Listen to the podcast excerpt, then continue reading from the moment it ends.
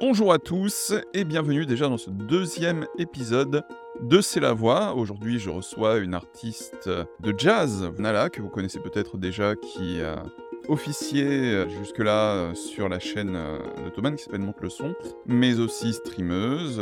On va pouvoir décortiquer tout ça, lui poser plein de questions. Nala, bonjour. Bonjour. Merci d'avoir accepté mon invitation. Est-ce que tu peux, euh, dans un premier temps, te présenter, euh, parler un petit peu de, de- de toi et de ton parcours? Je m'appelle Nala. Je fais euh, alors du jazz en partie, mais je fais quelque chose, en tout cas dans mon projet musical personnel, de beaucoup plus urbain et moderne que du jazz trad. Donc ça ressemble quand même plus à du, de la néo soul, euh, du R&B. Mhm. Moi, j'appelle ça du jazz hop parce que c'est dans une tradition un peu hip-hop qui est celle de sampler du jazz et de mettre des, de la batterie par-dessus pour pouvoir chanter ou rapper. Oui. Donc voilà, ça ressemble plus à ça. Et euh, bah, j'ai commencé euh, euh, jeune euh, le conservatoire et fait, j'ai étudié d'abord la flûte traversière, Mm. puis ensuite le piano, puis le chant de jazz. Ok. Et, et ensuite, j'ai fait une courte, un court petit séjour dans une école d'ingénieur du son. Mhm. Et j'ai appris à produire de la musique. Et maintenant, je travaille principalement sur Internet où je produis du contenu musical euh, et je donne des cours aussi. voilà. Et tu as également sorti plusieurs singles, Et j'ai également sorti plusieurs singles, effectivement. dont un qui s'appelle Side Chick. Tout à fait. Alors, on va parler de jazz. Moi, c'est un style musical enfin, que je trouve pas forcément très mainstream. D'où est venu ce goût? Euh, Il y a pas mal de choses. Moi, l'histoire que je raconte à chaque fois, c'est quand même que quand j'étais petite, ma mère m'a emmenée de force à un concert Mhm. auquel je voulais pas du tout aller. C'était le concert d'une chanteuse qui s'appelle Robin McKill. Et quand je suis arrivée là-bas, j'ai eu vraiment la révélation. Je l'ai trouvée euh, extrêmement talentueuse, extrêmement euh, libre et euh, extrêmement belle. Ce qui comptait beaucoup à l'époque, vu que j'avais euh, genre 12 ans. Mhm. J'ai commencé à un petit peu m'intéresser à ça. Et puis surtout, moi, j'ai fait vers mes 14-15 ans une sorte d'overdose de classique. Parce que j'avais commencé par le classique, étant née dans une famille de musiciens. Ok. Moi, je faisais un truc qui s'appelle les horaires aménagés, les classes CHAM. Donc, j'allais à l'école le matin et au conservatoire tous les après-midi. Mhm. Je faisais vraiment énormément de musique, énormément de classique surtout. Et j'ai fait une overdose de l'école européenne classique, de la manière dont on enseigne le classique, dont, la la manière dont on conçoit le classique, qui, je trouvais, était très conservatrice, très dure en fait, et n'était pas du tout basée sur le plaisir de faire de la musique et de partager ça, mais était basée sur des compétitions, était basée sur des concours, et euh, ça me ressemblait pas du tout. J'avais vraiment envie d'aller vers quelque chose de plus créatif que ça. Mhm. Et il se trouve que au moment où j'en ai le plus souffert, s'est ouvert une classe de chant de jazz dans le conservatoire où enseignait mon père, Mhm. où il m'a dit euh, bah écoute, viens tester. Il y a une classe qui vient de s'ouvrir, il n'y a aucun élève dans la classe vu qu'elle vient de s'ouvrir, donc tu es là au bon moment, au bon endroit. Sur un malentendu, euh, le, le ou la professeure sera cool et tu vas adorer. Parce qu'il me disait n'arrête pas la musique pa- parce que tu arrêtes la musique classique. C'est vraiment le grand dilemme quoi. Et effectivement, je suis tombée sur une professeure incroyable qui s'appelait Sarah Lazarus et qui venait euh, des États-Unis, qui avait gagné plein de concours de jazz là-bas et qui venait enseigner en France. Et la révélation aussi, parce que euh, une école d'enseignement totalement différente. C'était vraiment, euh, on, on me poussait vers le haut, elle me faisait que des compliments tout le temps, elle arrêtait pas euh, de- d'aller chercher le positif dans tout ce que je faisais. Mhm. Et en fait, le négatif me semblait moins insurmontable, alors que je pense qu'à l'époque, j'étais peut-être beaucoup plus douée en flûte traversière, mais on me mettait tellement le nez dans mes erreurs, dans mes faiblesses, Mhm. que tout ça me semblait insurmontable et je n'y prenais plus aucun plaisir. Quand je suis arrivée dans le jazz, c'était totalement l'inverse. C'était, euh, bon, après, c'est l'école américaine aussi, où ils sont plus démonstratifs, mais euh, ma prof de chant euh, me, me criait des compliments pendant que j'étais en train de chanter, quoi. Genre, je pouvais faire des, du scat, elle me faisait amazing comme ça, très fort. Et euh, c'était la plus belle sensation du monde, quoi. Et je rentrais chez moi euh, avec un sourire euh, comme c'est pas permis. Mm. Donc vraiment, j'ai jamais arrêté, mais presque plus pour la sensation que ça me procurait de me sentir, bien et de me sentir douée dans un truc, et jusque-là, j'avais pas ressenti ça. Ouais. Alors que pourtant ça fonctionnait bien, dans le classique, mais j'avais vraiment besoin de plus de positivité et de plaisir, quoi. Alors c'est très intéressant ce que tu dis. Tu parles du classique comme, une musique un petit peu, datée. J'imagine que tu connais Adam Neely? Oui, tout à fait, ouais. Voilà et il parlait, justement de la musique classique et de tout ce qu'elle, charrie, avec elle justement. Hein? Comme quoi c'était surtout une musique de personnes du XVIIIe siècle, en fait. Surtout d'hommes du XVIIIe siècle. D'hommes, ouais, surtout. Ouais, parce qu'il y a beaucoup de grandes femmes qui ont composé des choses et qui avaient même pas le droit de les les publier en leur nom, alors il fallait les donner à leurs frères ou à leurs maris et puis c'était édité comme ça. Ouais, ouais. Mais heu, je dirais pas que c'est daté, c'est c'est toujours une musique que j'aime écouter, que j'aime aller voir en concert et il y a des personnes qui l'incarnent encore bien, je pense, Mmh parce qu'ils arrivent à la renouveler, tout ça. Après, je pense que c'est tout moi, ce que je critique, c'est tout l'enseignement qui va autour Mmh et qui se veut être un enseignement élitiste Ouais. et qui, au final, finit par dégoûter, un grand nombre de musiciens qui pourtant s'avèrent, peut-être plus tard être des musiciens, franchement pas mauvais, quoi. Mmh. Parce qu'il y a cette, rigueur qui est même plus au service de la musique, en fait. C'est, je pense, les gens qui, kiffent tout le temps sur les vieilles traditions et sur, c'est ça, c'est la tradition, en fait. Ouais. C'est, on fait des choses, on sait même plus pourquoi, mais comme on les a toujours faites comme ça et que, il y a une image de, grandeur et de bon bref. Ils se disent, «On va continuer» et tous ceux qui font pas comme nous, bah, sont des hérétiques. Mmh. Je grossis un peu le trait, hein, Non, non, évidemment, heu, bien parce que, heu, bien sûr, bien c'est pas totalement comme ça, mais on n'en est pas loin. On n'en est pas si loin. Mmh. Franchement, heu, moi j'avais enfin bref, je vais pas, heu, citer citer d'exemple, mais je sais qu'il y a des professeurs qui rentrent, vraiment, intensément dans les vies des de leurs élèves, ouais. jusqu'à, essayer de conditionner la manière, dont ils s'habillent, comment, comment ils parlent, comment ils vont se se comporter, quel genre d'amis ils vont avoir, quel genre de je sais pas, n'importe quoi, de maquillage ils ont le droit de Et porter c'est et c'est moi je sais que c'est limite c'est sectaire, trop, hein. quoi. C'est limite sectaire un Mais c'est il y a une dimension un peu sectaire parfois. C'est les dérives après, hein. Je Ouais, pense qu'il y a des gens qui savent très bien gérer, heu, le stress, que ça dérange moins. Il y a des gens qui sont très, classiques déjà de par leur, caractère de base que que ça gêne moins. Mmh Mais moi qui étais, une petite fille, très, extravagante, qui aimait bien la couleur et les choses, très créatives, Mmh. je me retrouvais pas du tout là-dedans, heu et on m'a fait savoir à de nombreuses reprises que je n'étais pas du tout, la candidate idéale pour, devenir, musicienne, classique, quoi. Donc je l'ai senti fort, voilà, que c'était pas une différence pourtant. Enfin, je veux dire, je suis quand même, extrêmement privilégiée, Mmh je suis blanche, je suis dans un milieu où, j'ai pu payer le conservatoire. Enfin, mes parents ont pu payer le conservatoire. Mmh Donc c'est je partais quand même avec un avantage, mais ils sont tellement sectaires qu'ils ont réussi à me faire sentir, hyper mal et et bah, ça sert à rien. Parce que la musique, à la base, c'est quand même, une passion. Ça commence par un hobby et puis s'il y a une réelle volonté après, ça peut devenir un métier. Mmh Mais si c'est au prix de crises d'angoisse ou de enfin bref, non, c'est pas la peine, quoi. Et alors c'est marrant, tu mentionnes une forme d'élitisme. Est-ce que c'est de l'élitisme ou est-ce que c'est de l'exigence? Tu vois? C'est, Bah, il y a de heu l'exigence. Moi, j'estime qu'il y a eu de l'exigence, dans mon éducation, jazzistique. mmh on m'a vraiment, appris, à lire des grilles, à scatter, à improviser et ça, ça demande énormément de connaissances. Ma professeure me faisait apprendre des choses, de manière rigoureuse, vraiment. Mmh Il fallait que j'apprenne, des solos, par exemple, de Miles Davis, mettons au hasard, Mmh. par cœur, à la note et que je les refasse en scat. C'était pas un cours du soir, où on s'éclate à chanter des karaokés, quoi. Mmh C'était vraiment rigoureux.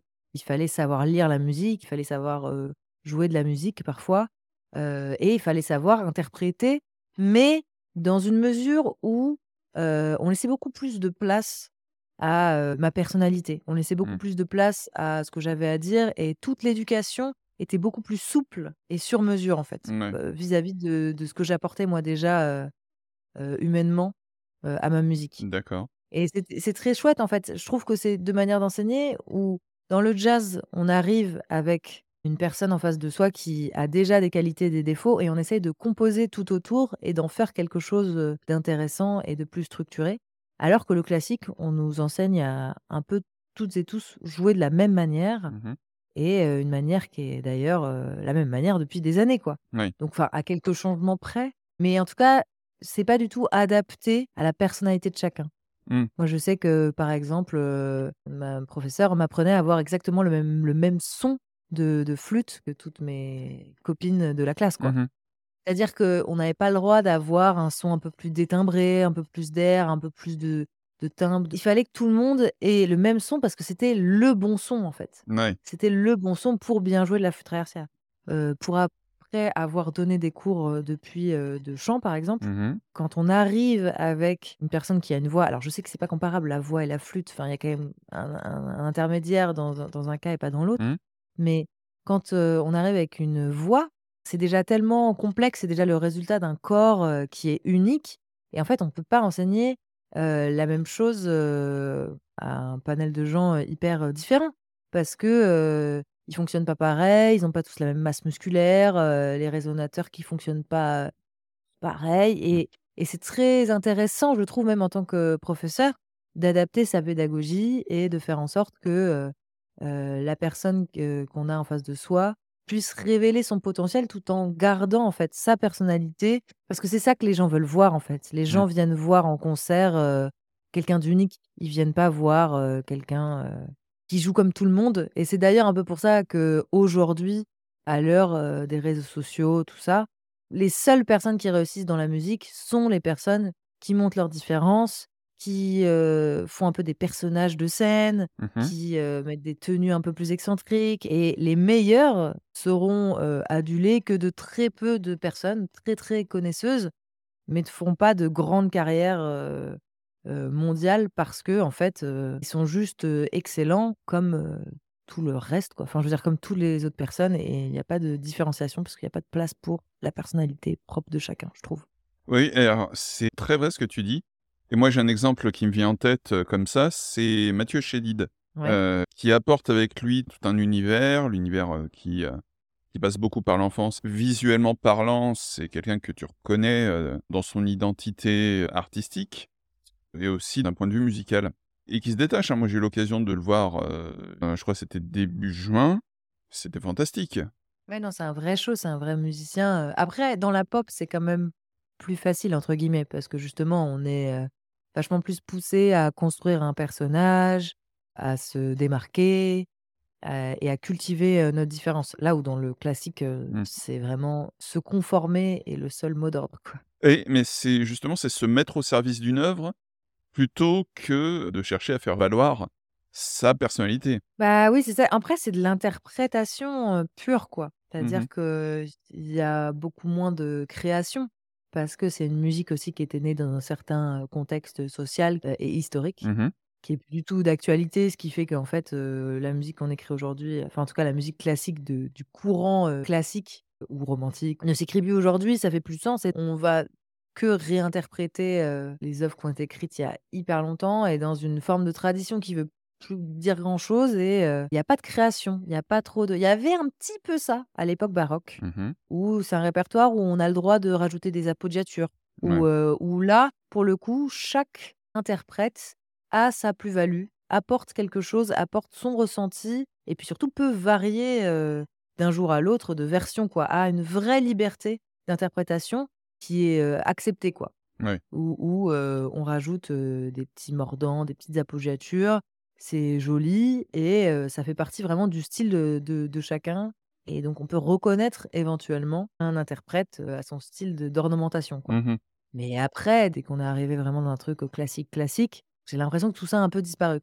Et maintenant, avec le la musique contemporaine, on est encore dans une autre, ère donc c'est encore autre chose, quoi. Mais oui, c'est vrai, je trouve ça étonnant encore aujourd'hui de faire des carrières dans le classique, C'est essayer de faire vivre quelque chose. Moi, je sais que j'ai travaillé à l'opéra à à une époque et en fait, ce qui Mmh mh. alors le Père de Bastille, heu, qui est connu pour ses, heu, pour ses mises en scène un peu loufoques et justement, ce que tu dis me fait penser à ça. C'est-à-dire qu'en fait, on garde un chant et l'aspect musical vraiment un peu un peu figé, mais on s'exprime par une mise en scène, quoi. Oui, voilà, alors là, pour le coup, l'opéra, c'est encore autre chose. Parce que l'opéra, il y a vraiment une dimension spectaculaire Mmh qui fait qu'on est obligé d'être créatif, en fait. Ouais. Et là, pour le coup, ouais, la mise en scène, c'est quelque chose qui évolue parce que comment se démarquer, des centaines de productions de, Carmen, opéra le plus joué au monde, sans faire, une nouvelle mise en scène qui va un peu renouveler, l'œuvre, quoi. Ouais, tout à fait. Et et c'est vrai que, je suis en encore surprise quelquefois. Récemment, j'étais voir, Le Barbier de Séville, Mmh me semble-t-il et heu, c'était une mise en scène très moderne et ça m'a vraiment beaucoup plu, quoi. Parce que ça a renouvelé un peu le truc et je me suis vachement, heu, reconnue dans pas mal de choses et il y avait un vrai côté, heu, anachronique, hyper intéressant et là, pour le coup, on apprécie, plus la musique parce que, il y a un ajout, il y a un apport qui fait que la musique s'inscrit dans son époque, de par, les costumes, les décors, c'était très moderne. Je crois que j'ai vu une paire de Stan Smith sur scène, quoi. Je me suis dit: «Waouh, ça a changé l'opéra, c'est trop bien». Ouais, ouais, ouais. Après, c'est bien aussi les les œuvres, encore une fois, pour moi, l'opéra, c'est à part. C'est vraiment juste, moi, les interprètes de répertoire, classique, pur, Mmh. Où je ne me reconnaissais pas là-dedans et j'aimais plus ça. Mmh Mais l'opéra, je prends toujours autant de plaisir à y aller parce que parce que vraiment, heu, il se passe des choses, ils s'arrêtent jamais et puis, c'est tout un écosystème, heu, complexe et il y a toujours un public pour ça, pour le coup. OK et du coup, quels sont les chanteurs et chanteuses qui t'ont le plus influencé? Oh waouh! J'ai eu bon, évidemment, heu, dans mon enfance, heu, j'aimais beaucoup, les chanteuses avec beaucoup de personnalité quand j'étais plus jeune. Mmh quitte à ce que ça en soit de très mauvais goût, comme par exemple Christina Aguilera, dont j'étais extrêmement fan quand j'étais plus jeune, qui est vraiment une femme qui a, une voix mais absolument hallucinante, Mmh mais voilà, qui peut s'en servir, J'allais dire à mauvais escient, c'est très prétentieux, mais non, qui s'en sert parfois pour faire des des choses, toujours très démonstratives. Et sur une chanson ça va, sur un album entier, c'est un petit peu fatigant. Ouais. On a envie, parfois un peu moins de technique et un peu plus de simplicité. Mmh. Amy Winehouse, j'adorais parce que c'était la première représentation pour moi d'une femme, qui avait une voix d'alto, très assumée et parce que j'ai énormément mué en fait à à l'adolescence Mmh et j'étais très triste de plus avoir ma petite voix, cristalline, qui pouvait chanter dans les aigus Mmh. et en fait, j'étais un peu rattrapée par, Amy qui m'a dit: «Mais si t'inquiète, regarde, ça peut être trop stylé d'avoir la voix grave» et aujourd'hui, je suis plus inspirée par, il y a il y a tellement de de gens dont dont j'adore la voix. J'ai découvert, il y a pas si longtemps que ça, il y a seulement, quelques années, heu, Erykah Badu qui OK. fait vraiment, de la néo soul et c'est hyper beau, c'est très doux et pourtant c'est très timbré, et tout va ensemble. En général, j'ai du mal à à prendre en compte que la voix. Il y a souvent un message, une manière de phraser aussi qui va avec et Erykah Badu, elle est extrêmement, nonchalante et très spirituelle. Elle est très étrange, pareil, c'est un ovni en fait, j'aime, tout le tout le package. OK, très bien. Alors moi, je connais pas du tout Erykah Badu, je je crois que j'ai peut-être entendu un morceau ou 2, mais sans vraiment, savoir, sachant que j'écoute des trucs, divers et variés et heu Oui, mais c'est c'est c'est toujours un truc qu'on a entendu ça, de près ou de loin, mais heu, je partagerai une petite playlist avec plaisir, heu, en off, s'il faut. Mais carrément, carrément, on pourra même éventuellement pas partager aux auditeurs qui ont envie de se cultiver. Du coup, tu parlais de ton parcours, musical. Pour revenir, sur le jazz, tu parlais de jazz hop et c'est quelque chose d'intéressant? Parce que le hip-hop, en soi, s'est construit au départ sur du disco et sur des gens qui faisaient, des improvisations dessus, quoi. Oui, oui, c'est ça. À la base, c'est vraiment, heu, une contre-culture, heu, qui s'est formée parce que, heu, il fallait, heu, danser et il fallait danser dans des endroits où, heu, des populations, heu, à plus faible revenu, heu, pouvaient pas aller, Mmh donc c'est-à-dire, ouais, les grandes discothèques, les grands trucs.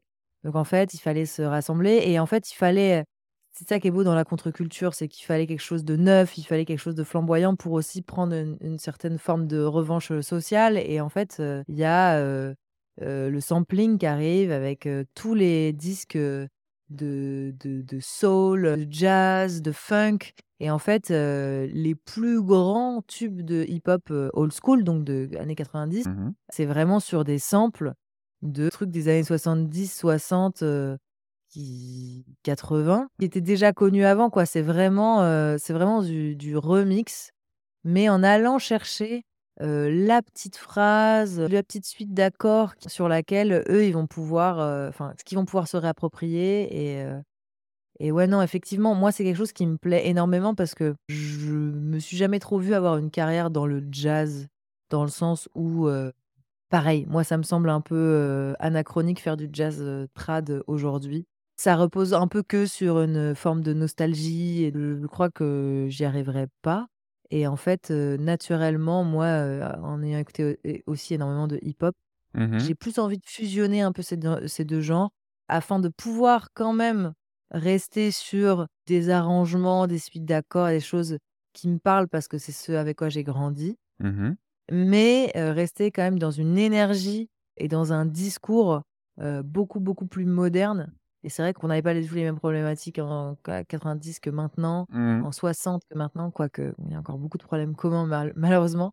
Ouais. Mais ouais, j'ai envie de parler de de de choses modernes et aussi, surtout, j'ai envie de faire, danser les gens, de plus en plus. Le jazz, c'était pas exactement ce qu'il me fallait, quoi. Mmh. Ouais. Donc ouais, il y a ce truc jazz up. Alors, est-ce que c'est un ter un terme un peu inventé? C'est pas moi qui l'ai inventé, je sais pas si ça se dit trop, mais j'aime bien dire ça parce qu'en général, les gens, visualisent bien, du coup, le la fusion entre les 2 genres, quoi. Alors c'est très intéressant ce que tu dis, tu parles de, de jazz et de choses, nouvelles. J'imagine que tu connais le 8-Bit Big Band? Ah non, ah, heu, ah si, si, si, si, si, je vois. Je vois ce que c'est. Pour revenir, heu, voilà, parce que encore une fois, Adam Levy qui est une, une personne que je suis beaucoup, mais qui en Ouais, parlait et qui parlait du fait de renouveler les classiques du jazz, tu vois? À un moment, ouais. le le jazz book est un petit peu, figé. Je veux dire, on connaît tous les classiques, les So What, les, heu, All the Things You Are, tout ça. Heu et comment, en fait, reprendre des, heu, musiques de jeux vidéo en jazz peut, s'intégrer et au final, peut-être en faire des classiques du jazz? Bah, c'est intéressant en vrai. C'est un peu les nouveaux standards des gens, c'est-à-dire, les mélodies avec lesquelles ils ont grandi. Ouais. En fait, moi, je pense que ça repose que sur ça. Ça repose que sur, une nostalgie, sur, des thèmes déjà connus Mmh et en fait, ça s'adapte que à l'époque, actuelle qui maintenant est composée de gens, plus jeunes qui n'ont pas grandi avec, la radio, Ouais. mais qui ont grandi avec, une console, quoi. Mmh Et en fait, c'est c'est juste ça et moi, je trouve ça cool tant que ça reste, il faut penser au public, quoi. Faut faut leur chanter, des choses qu'ils aiment et des choses qui Ben, avec avec lesquels ils se connectent en tout cas.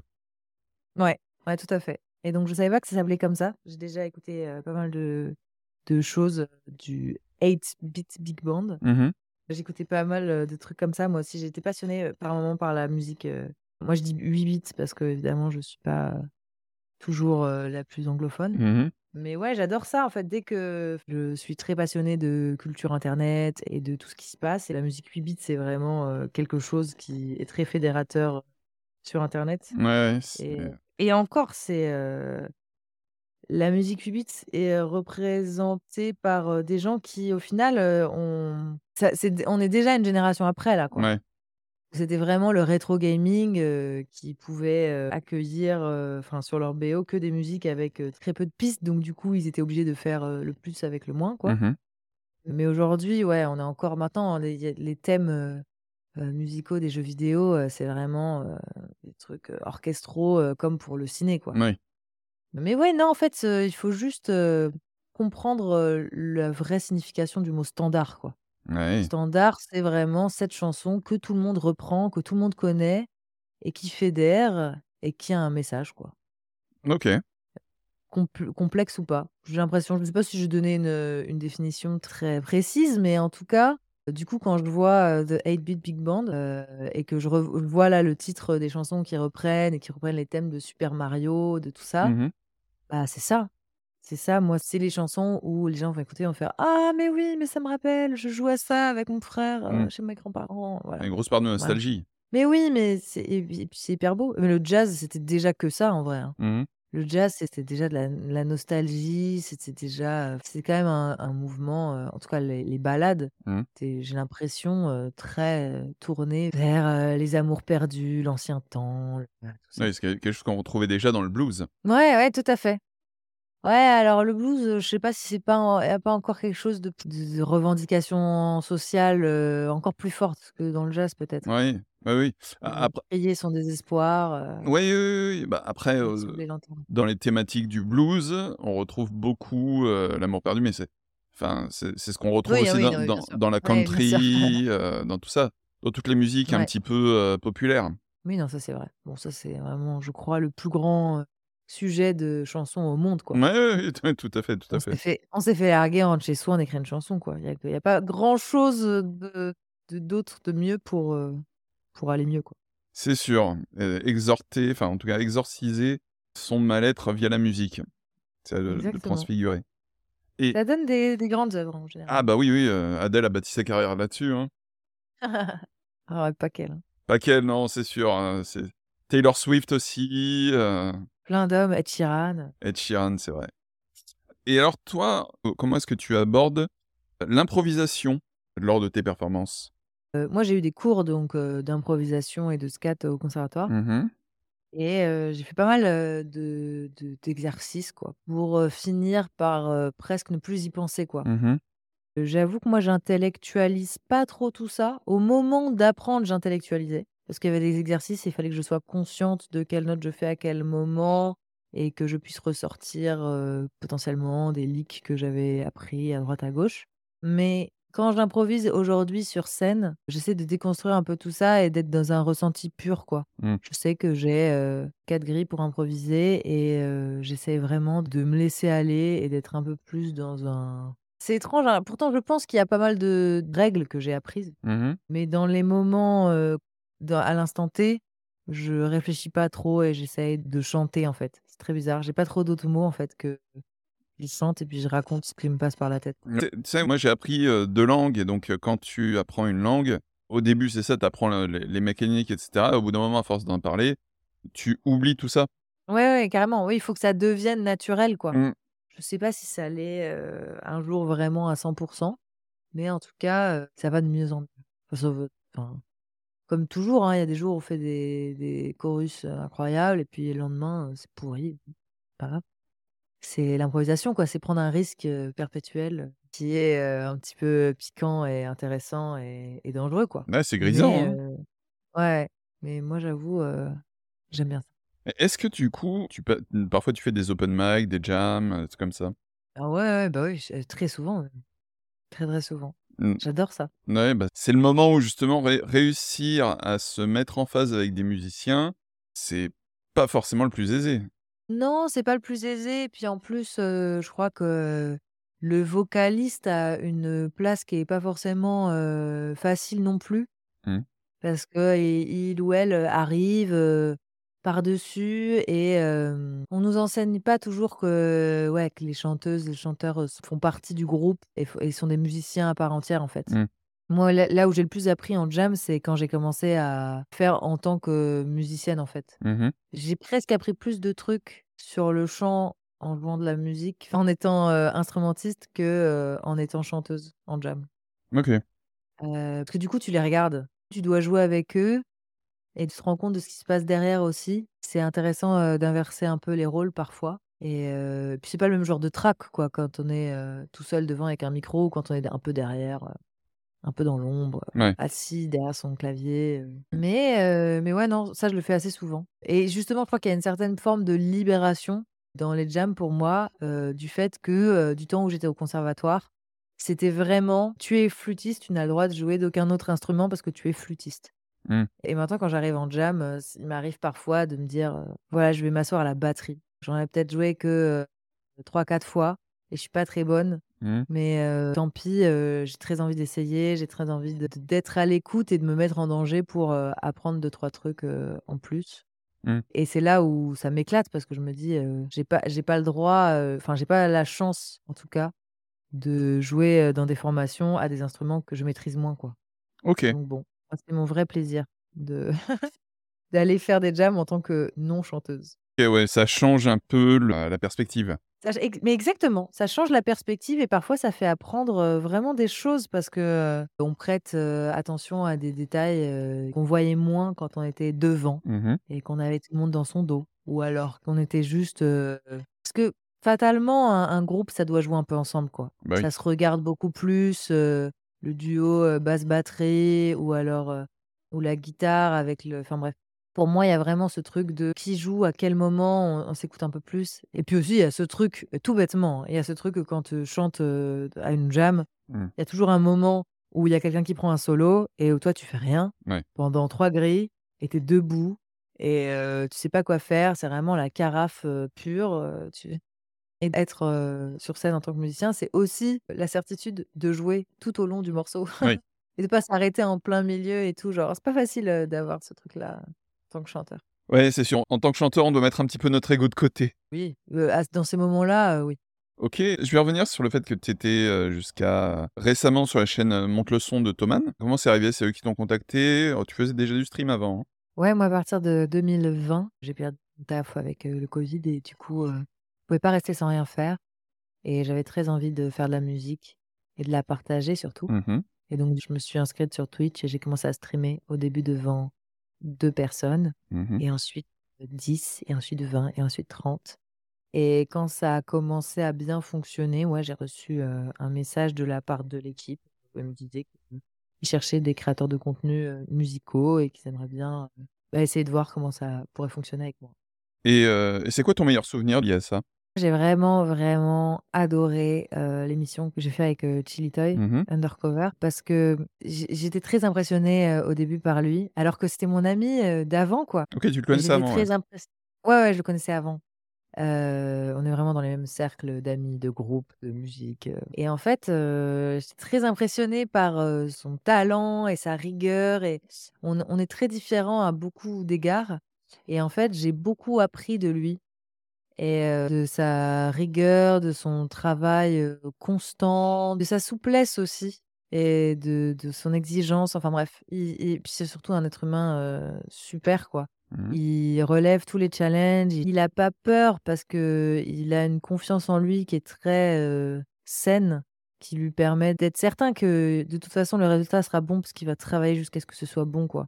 Et c'est beau, il est hyper curieux, il m'a jamais jugée pour, heu, les fois où je sentais que j'étais, heu, un peu, heu, en dessous en termes d'énergie ou un peu, heu, j'avais d'autres, influences musicales que lui ou des trucs où d'habitude dans la musique ça se juge facilement quoi. Mmh mh.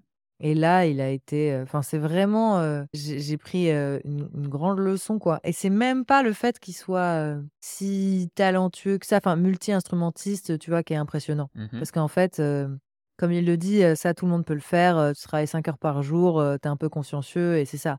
Personne ne veut le faire Ouais. en général, mais tout le monde pourrait le faire. C'est c'est juste, heu, facile et en fait, heu, lui m'a vraiment aidé à prendre conscience, heu, que, heu, il y avait quelque chose qui, pour le coup, se travaillait pas aussi facilement et c'était, heu, l'interprétation et c'était, heu, le lâcher prise et c'était, heu, le tout l'amour qu'on mettait dans sa musique, quoi et le il m'a fait voir les choses, heu, d'un autre angle et vraiment, heu, c'était, heu, un honneur de travailler avec lui, et voilà. Je suis trop contente, d'avoir eu l'opportunité de, voilà, de faire, 1 vidéo par semaine, une 2 vidéos par mois, pardon, donc 1 vidéo toutes les 2 semaines Mmh mh. avec lui pendant, plus d'un an. On a fait, ouais, une quarantaine d'épisodes et c'était, une trentaine et c'était, voilà, c'était une grande leçon. Moi, j'avais vraiment l'impression d'être, de retour à l'école et de devoir produire, des devoirs et sauf que là, bah, c'était, heu, on était à un autre niveau et puis il y avait du feedback, constant des gens, qui étaient, souvent en plus très encourageants donc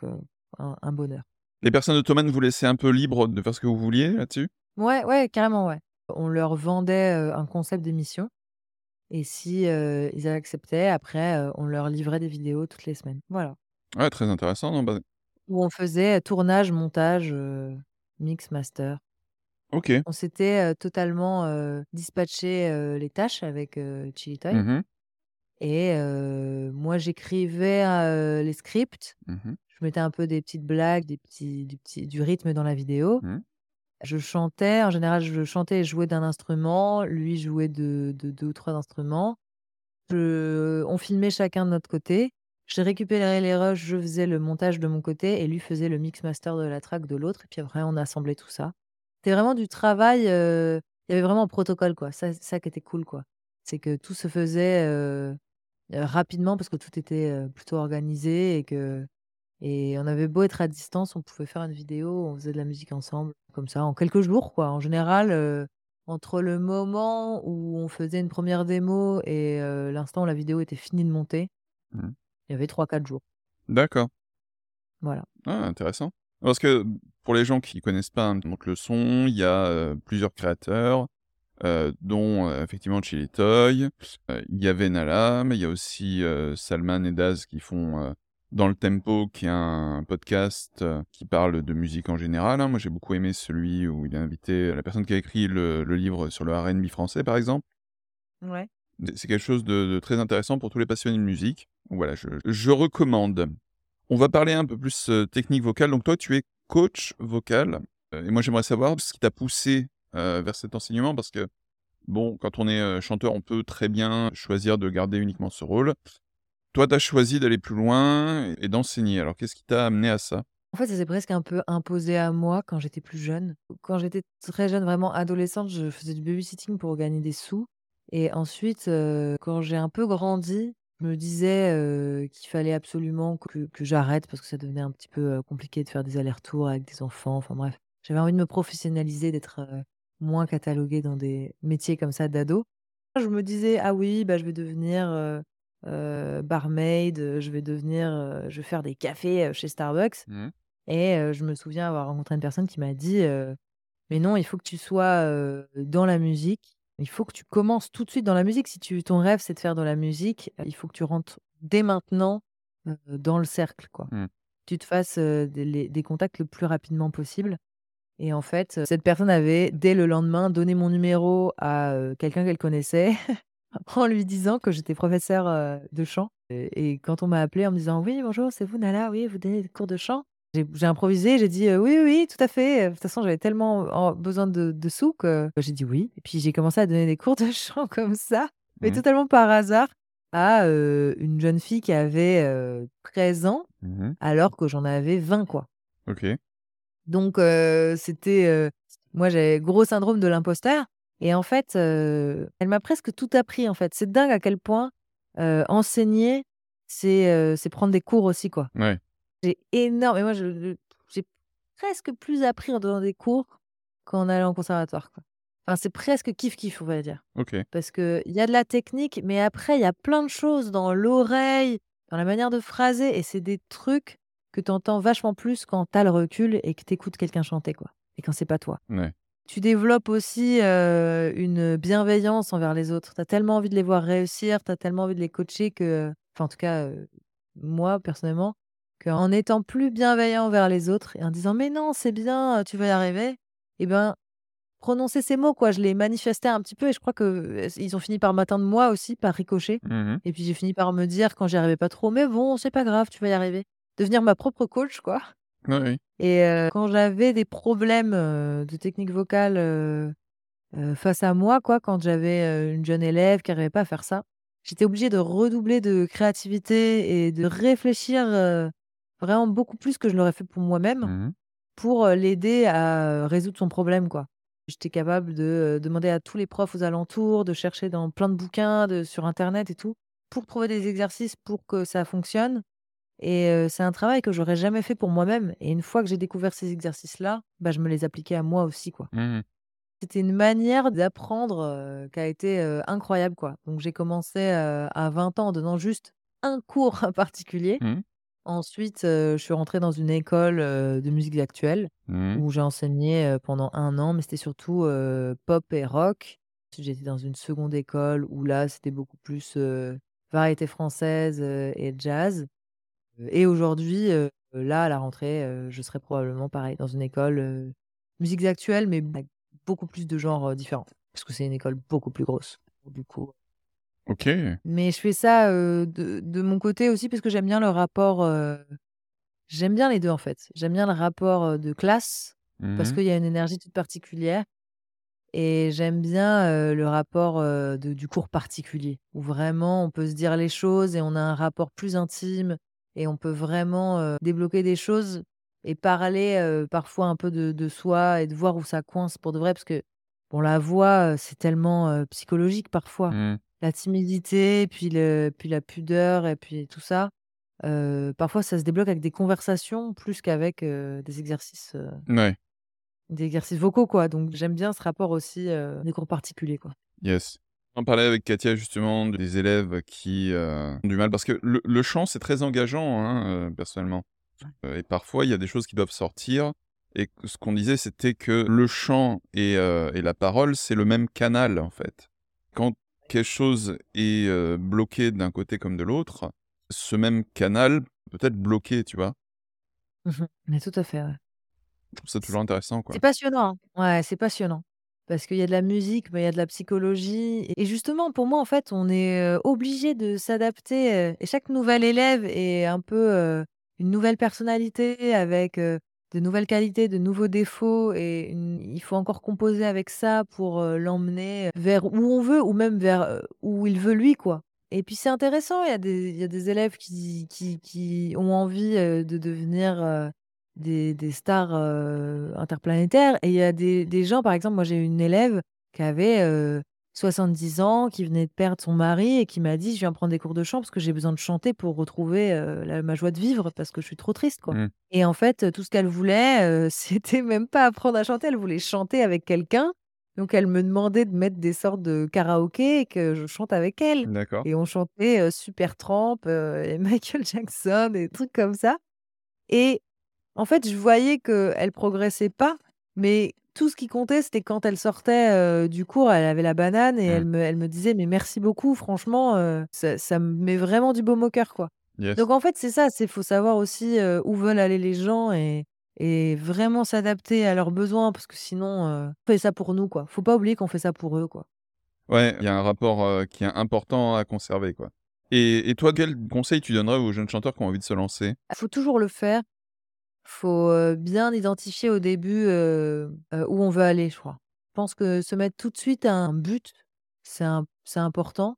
Faut pas avoir peur de régulièrement, heu, faire des petits check-up pour voir, heu, si notre ambition, heu, est restée inchangée ou non, quoi. Mmh Mais, heu, faut toujours le faire parce que même si au fin au en fin de compte ça marchera pas et ben, on aura passé des années à chanter et heu, c'est des bons souvenirs, c'est bon pour, la tête, c'est bon pour le corps, c'est ça fait plaisir aux gens autour de nous.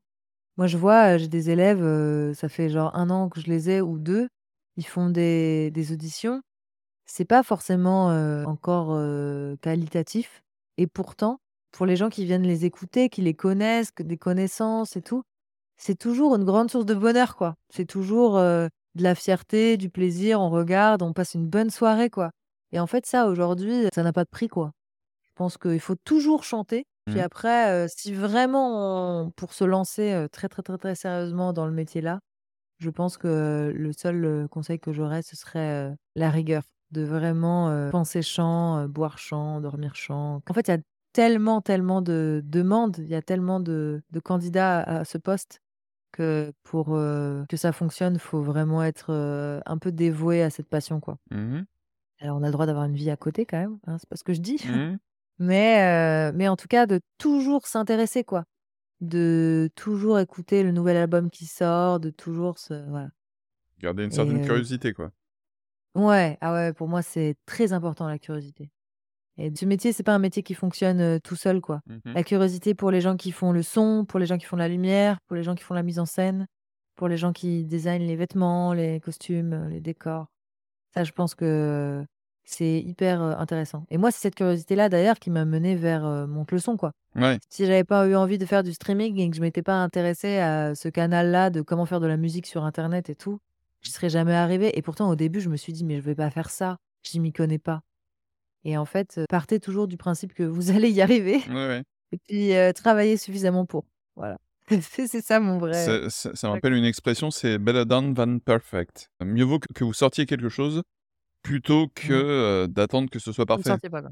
Voilà, Ouais, mais tout à fait. pa parce que de toute façon, ce ce sera jamais parfait au début, quoi. Non, c'est vrai et puis, heu, puis on a tous des curseurs différents de Mmh. ce que ça veut dire parfait, en fait. Genre moi je vois, là là où j'en suis aujourd'hui, voilà, j'ai sorti, heu, 3-4 singles Mmh et pour moi, je vois tout ce qu'il y a encore à construire, je vois tout ce sur quoi j'ai encore une grosse marge de de progression. Mmh. Je vois qu'il faut que je travaille ça, ci, ça, ça, que je progresse et il y a des gens, qui me disent déjà, heu: «Mais c'est incroyable, mais c'est parfait et tout» et en fait, heu, faut pas oublier que voilà, chacun a quand même, sa grille de lecture, chacun a sa subjectivité Mmh.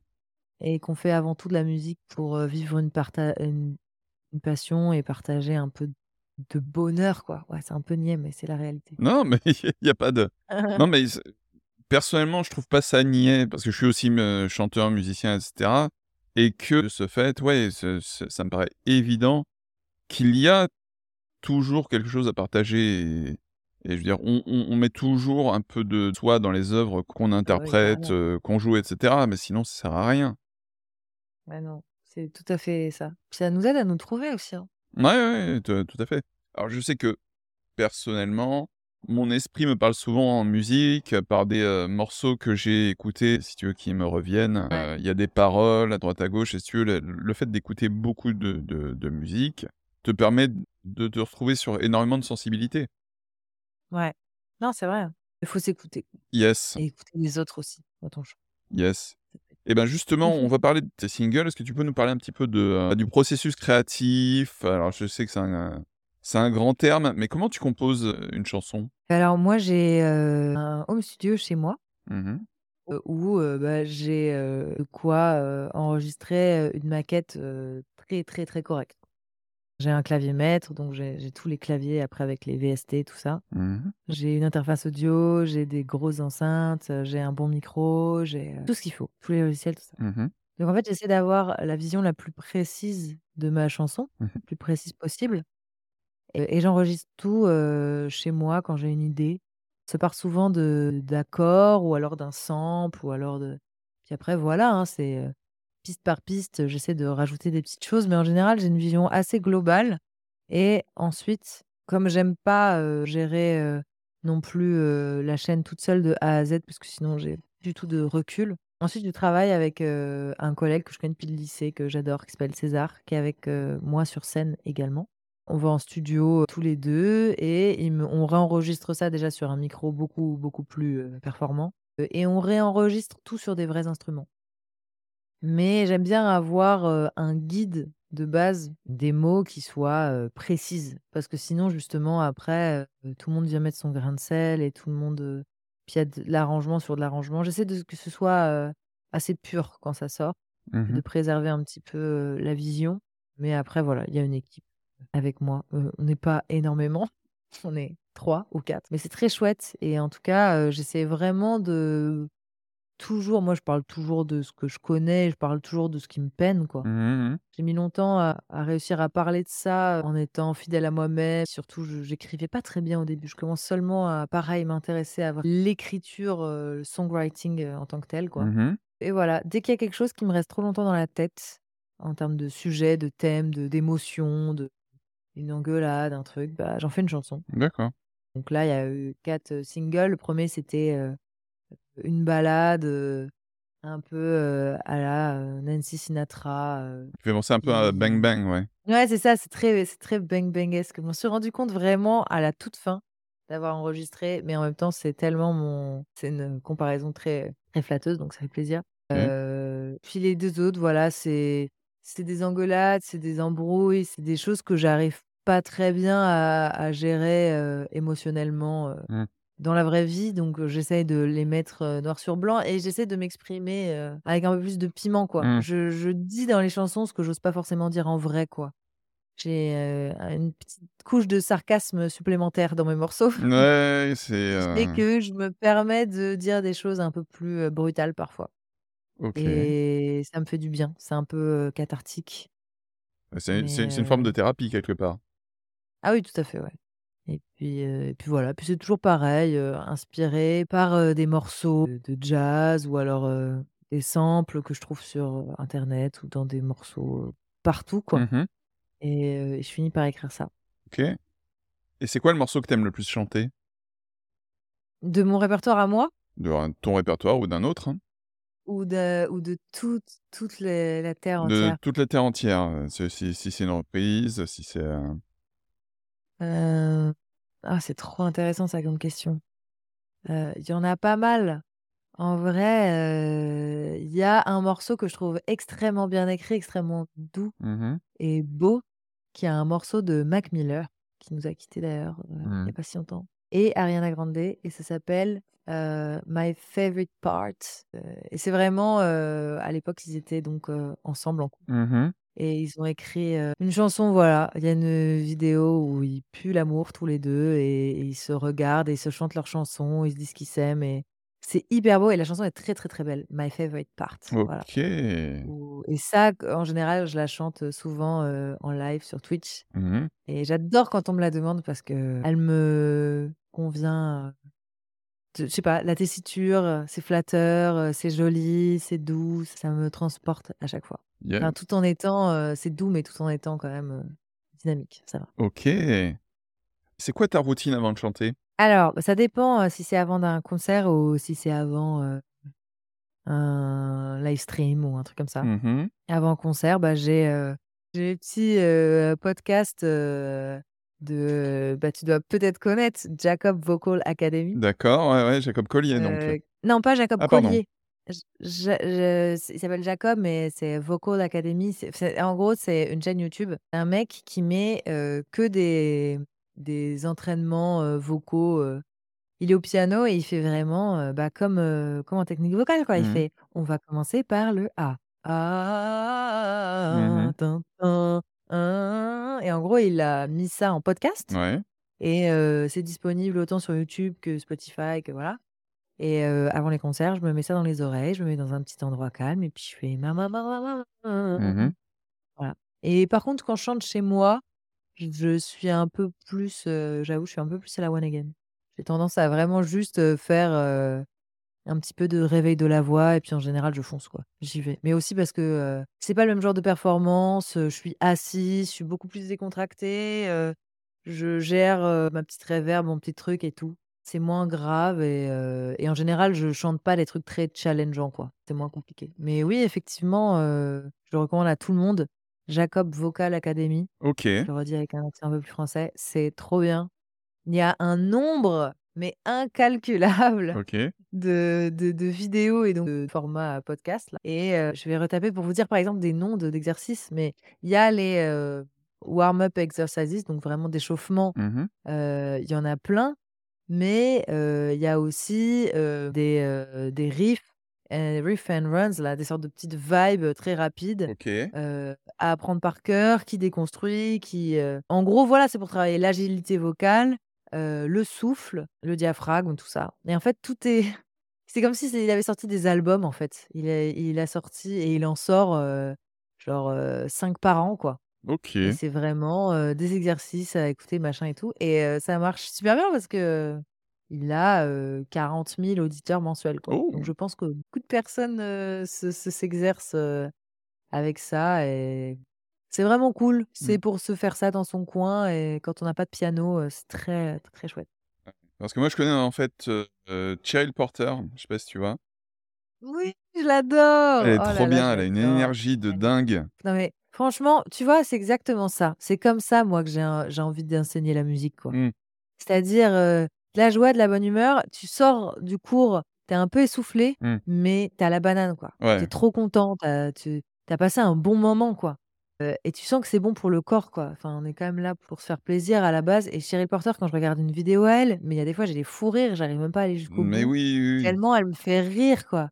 C'est une dame, pour pour ceux qui, heu, qui connaissent pas, c'est vraiment, une dame, heu, qui a, une sorte de toujours de de turban hyper coloré, Ouais. qui s'habille toujours extrêmement coloré avec, je sais pas, elle a des boucles d'oreilles Rubik's Cube, Ouais, des trucs comme ça, elle elle a une dégaine. gadgets. Ouais, elle Elle a une dégaine qui peut que te faire sourire, quoi. Ouais, un truc hyper coloré, Ouais, c'est un clown déjà, en fait. Ouais, non, mais il y a il y a un peu de ça, en tout cas dans dans C'est un c'est un clown et pourtant elle est tellement, tellement, qualifiée, Ouais. elle est tellement, forte Ouais, là-dessus, ouais. dans ce qu'elle fait et on voit même sur YouTube des séances de coaching, où, elle fait chanter des gens et elle les corrige et tout le monde est toujours hyper heureux, quoi. Donc je me dis: «Bon, bah, elle a quand même trouvé un sacré filon». Alors c'est marrant parce que moi, j'avais vu une vidéo d'elle où elle donne un un un cours, à, une nana et qu'elle lui met des gants de boxe. Oui, ah ouais, non carrément, bah Et elle a ce truc avec les gants de boxe, alors je je sais plus exactement, c'est genre pour travailler sur la projection, pour la faire: «Hey, hey», tu vois? Tra travailler le diaphragme. Ouais, le diaphragme et tout, ouais, grave. Mais c'est, Ouais, c'est pas idiot, hein. Il y a vraiment ce truc de de de corréler un petit peu, heu, l'énergie, heu, physique Mmh. à et en fait, c'est compliqué quand même, d'enseigner, la technique vocale. C'est tellement intérieur, on peut jamais rien checker. Mmh. En fait, on on que se fier à des, sensations Ouais. Et elle, elle réussit à relier tout ça à des sensations qui sont beaucoup plus familières, quoi, celles du sport. C'est en fait, on s'y retrouve quelque part parce qu'on aborde, heu, le chant, voilà, comme une routine un peu sportive, machin et tout et et ça fonctionne bien, hein. Ouais. Franchement, elle est elle elle me fait su grave rire et en plus, ces exercices, ils ils restent grave dans la tête. Mmh. Elle est super forte pour ça. C'est qu'en fait, on se on se retrouve à chanter une mélodie de vocalises pendant des des semaines, Mmh. juste parce qu'on a fait un exercice et donc du coup, on travaille sa voix beaucoup plus que ce qu'on aurait voulu, pa et les malines aussi parce que voilà, des vocalises, ça a pas à être toujours, chiant, quoi. Ça Non. peut être, hyper mélodique, ça peut être comme une chanson, quoi. Ouais, ouais, tout à Donc fait. a trouvé le le moyen de donner envie, aux plus jeunes, de travailler de manière rigoureuse sans s'en s'ennuyer, quoi. Ouais, tout à fait. Tu vois, moi, je pensais un un un exercice où tu fais: «Hey, taxi!»